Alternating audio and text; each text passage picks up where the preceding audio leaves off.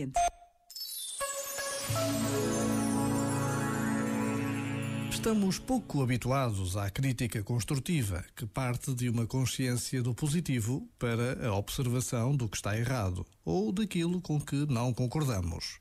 Precisamos de trabalhar a nossa capacidade de ver o bem.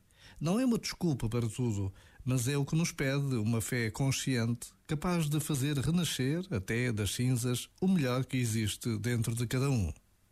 Por vezes, basta a pausa de um minuto para tomarmos consciência do que Deus nos pede a cada dia que passa.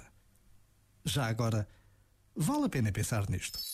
Este momento está disponível em podcast no site e na app.